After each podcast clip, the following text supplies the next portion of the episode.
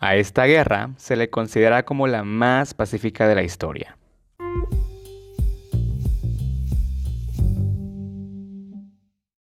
Hola muchachos, ¿qué tal? ¿Cómo están? Espero que estén muy bien. Pues bienvenidos a otro episodio más, bienvenidos a otro viernes más de podcast.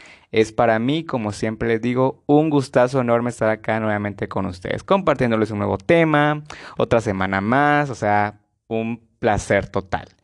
Y bueno, hoy vamos a hablar sobre la guerra del whisky.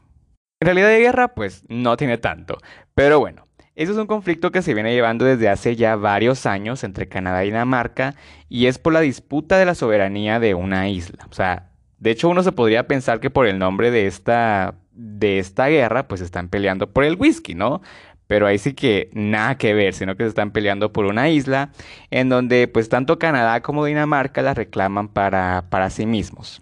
Entonces pues acá te voy a hablar sobre desde el origen de esta, de esta guerra, entre comillas, hasta cómo ha ido trascendiendo hasta la actualidad, ¿no? ¿Qué es de la actualidad con esta isla? Si la isla le quedó perteneciendo pues a algún país o qué onda, ¿no? Y por cierto, este episodio es a petición de una seguidora de México, así que muchas gracias por escuchar el podcast y te mando saludos hasta allá. Y bueno, yo soy Leonardo López Martínez, por si es la primera vez que se topan con este podcast, bienvenidísimos sean. Y a todos aquellos que me esperan cada viernes con un nuevo episodio, pues he aquí el episodio de hoy. Así que pónganse cómodos, relájense y disfruten de este episodio. Así que, sin nada más que decirles, comencemos. La guerra del whisky. Bueno, en realidad no es tanto una guerra, sino más bien llamémosle un, una pelea, ¿no?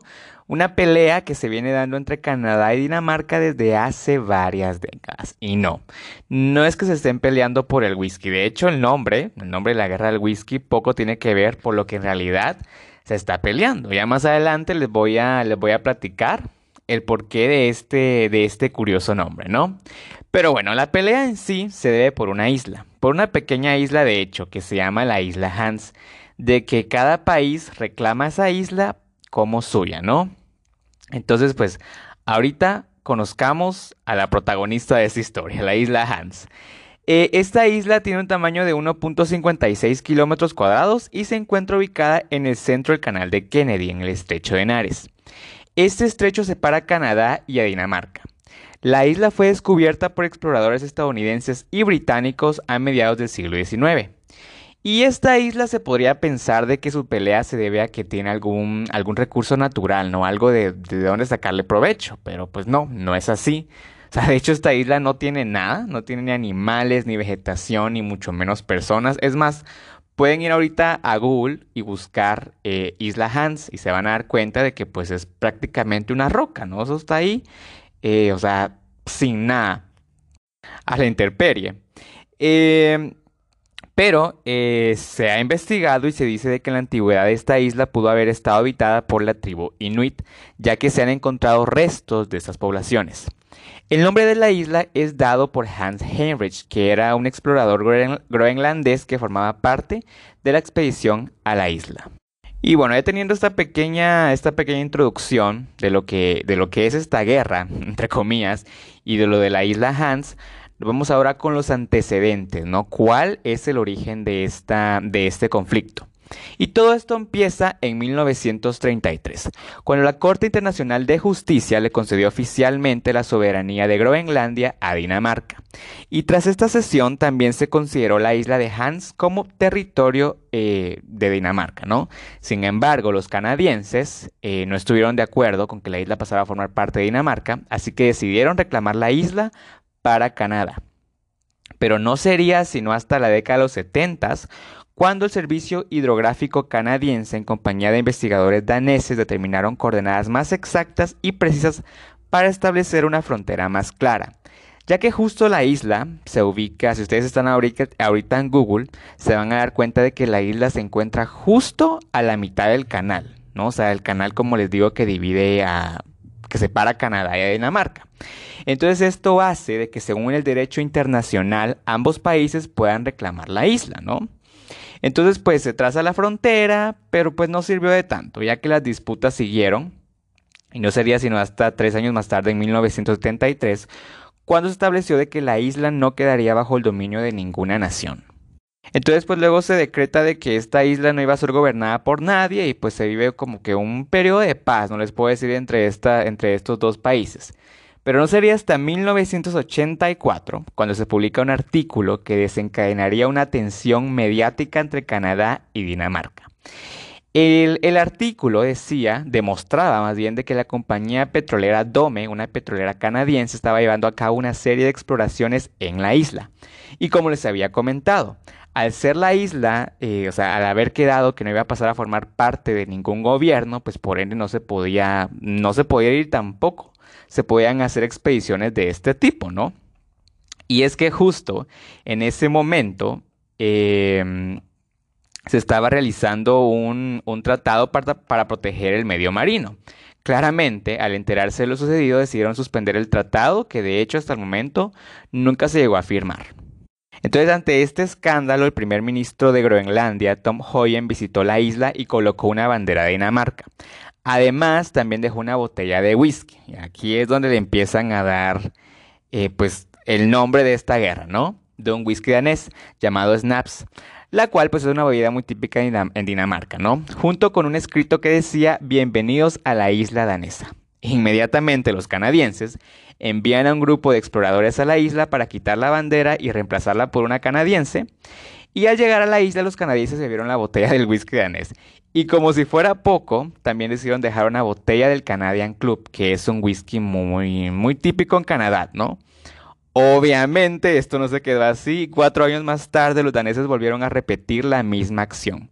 Entonces, eh, esto atrajo la atención de la prensa, ¿no? Al ver el intercambio de las botellas de whisky. Pues así es como se le da el nombre de la guerra de whisky, ¿no? Que como le digo, bien se podría pensar de que pues estaban peleando por el whisky, ¿no? Que a lo mejor pues los canadienses les robaron a los daneses alguna receta o algo, ¿no? Pero pues ahí sí que me atrevo a decir que no tiene que ver nada, ¿no? Pero bueno, eh, ¿Y cómo es en la actualidad? ¿Cómo, cuál es la situación en la actualidad de esta isla? En el 2007 fue establecida una base meteorológica en colaboración de los dos países, junto con el Reino Unido y Australia. Y en el 2012 se volvió a trazar la frontera entre Canadá y Groenlandia. Y se dictaminó que la isla Hans quedaría fuera del nuevo trazado fronterizo. Por ende, pues ningún país volvería a ejercer soberanía sobre esta isla, no tal como lo habían hecho en el 73, que ningún país pues lo iba a gobernar. Para el año 2015 se presentó una propuesta para zanjar la cuestión y convertir la isla en un territorio de soberanía compartida, o sea que los dos países pues compartieran la isla, ¿no? Y recientemente, en el 2018, se estableció una comisión para determinar la territorialidad de la isla, pero hasta el momento no ha habido ningún cambio. Y bueno, pues hasta acá el episodio de hoy. Eh, coméntenme, díganme si ya conocían sobre esta isla, si ya conocían sobre este conflicto, que como les digo, o sea, de hecho, yo estaba leyendo que decía de que esta era la guerra más pacífica de la historia. O sea, no hubieron muertes, no hubieron daños materiales, o sea, nada. Y como les dije al principio, o sea, de guerra, guerra, guerra, guerra, guerra en sí, pues no tiene tanto, ¿no? Como les digo, es más bien una, una pelea, ¿no? Entre estos dos países. Incluso también leí otro artículo que, catalogaba esta guerra como la guerra más ridícula, la guerra más ridícula de la historia. Y bueno, yo, yo me pienso, digo, si tanto es la pelea entre esta isla que no tiene ningún recurso natural ni nada donde sacarle provecho, o sea, si ya la vieron en Google, pues se van a dar cuenta que pues eso no tiene nada, ¿no? Entonces, ¿por qué no la dividen en dos? O sea, bueno, una parte para Canadá y la otra para Dinamarca, ¿no? Y pues ya, acaba el problema, ¿no? Punto y final. Pero bueno, pues ahí ellos, ¿no? Ahí ellos sabrán el por qué o por qué no lo hacen o pues o qué es lo que más le conviene, ¿no? Pero bueno, déjenme ustedes saber ahí en mi en mis redes sociales qué opinan, qué piensan, deberían dividir la isla o debería pasarse absolutamente para Canadá o para Dinamarca. Déjenmelo saber en mis redes sociales, ¿no? En Instagram estoy como arroba hablemos podcast en Facebook como Hablemos de la Geografía y de la Historia y en Twitter como arroba Hablemos GEH. Y también les dejo mis redes personales por, pues ahí también me pueden dejar eh, sus, sus, preguntas, sus dudas. Estoy como arroba Leonardo Chinda. Y en Twitter también como arroba Leonardo Chinda, ¿no? En Instagram y Twitter. Así que, pues, si les queda alguna duda o tienen alguna pregunta, como les digo, me les dejan saber por ahí. O eh, bien, pues si quieren que yo hable de algún tema, este, pues también me escriben, ¿no? O sea, ustedes díganme, yo con mucho gusto los hago. Que por cierto, esto pues es totalmente gratis, ¿no? O sea, no les voy a cobrar por, porque, por hacerles un episodio, no. O sea, como les digo, yo disfruto haciendo esto, me gusta hacerlo. Y pues para mí es un gusto, ¿no? Que ustedes me escriban y me digan, mira, Leonardo, ¿será que puedes hablar de este tema? Y yo pues va, o sea, lo hago con, pues, con muchísimo gusto, ¿no? Así que muchas gracias por haber estado acá por haberme acompañado otra semana más, por haber tomado un rato de su tiempo y haberme escuchado. En verdad, muchísimas gracias.